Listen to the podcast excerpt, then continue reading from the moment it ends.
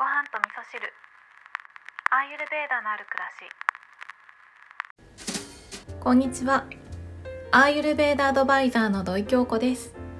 昨日のゲスト会はいかがでしたでしょうか？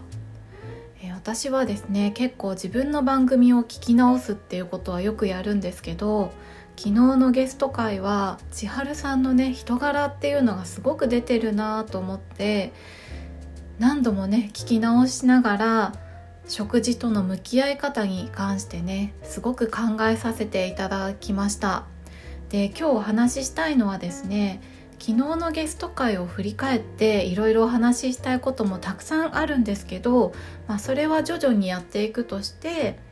私がアーユルベーダを取り入れた生活をし始めてから使い始めた箸置きのお話をしようかなと思うんですね。で箸置きって皆さん使ってらっしゃいますかね？私は実家での食事っていうのは母が箸置きをいつも出してくれていてで家族で食事する時も必ず食卓に箸置きをセッティングするっていう過程だったので結構ね当たり前にあったんですよね。でもそれが実家を出てから忙しい毎日を送るようになって気づくとですね箸置きを使わない生活になっていたんですよ。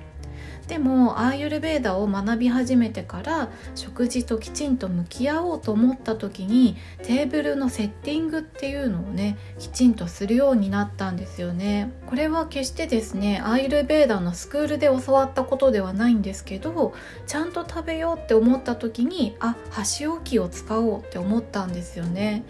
で箸置きって使ってみると本当に便利というか丁寧な食事をしようと思ったらなくてはならないものなんですよ私にとって。なのでもしかしたらこの日本の中でのアーユルベーダが伝承されてきた中で文化の一つとして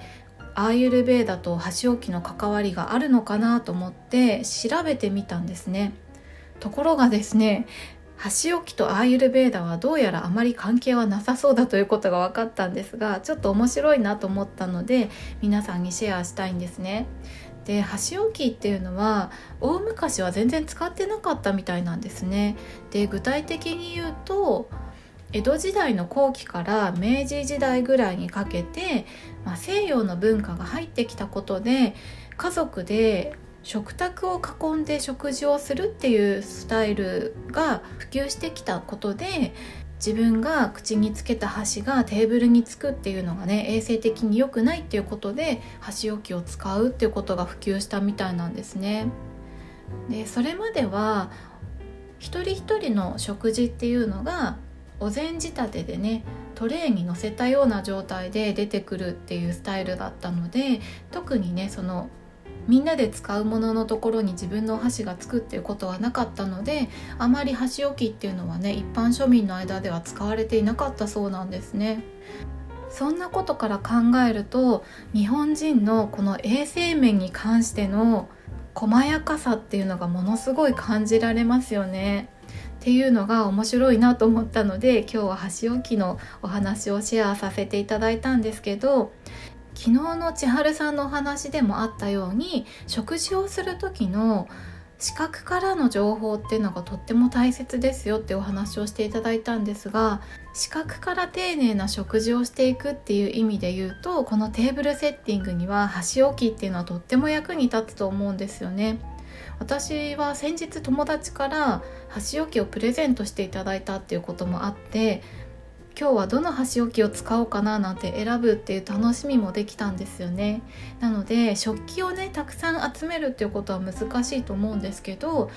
箸置きをいろいろ用意しておいてその日の気分で変えていくっていうのもまた食事がね楽しくなるんじゃないかなっていうふうに思います。ということで今日は箸置きのお話をさせていただきました。今日は月曜日ですね。今週も良い1週間にしていきましょう。今日も聞いていただきましてありがとうございます。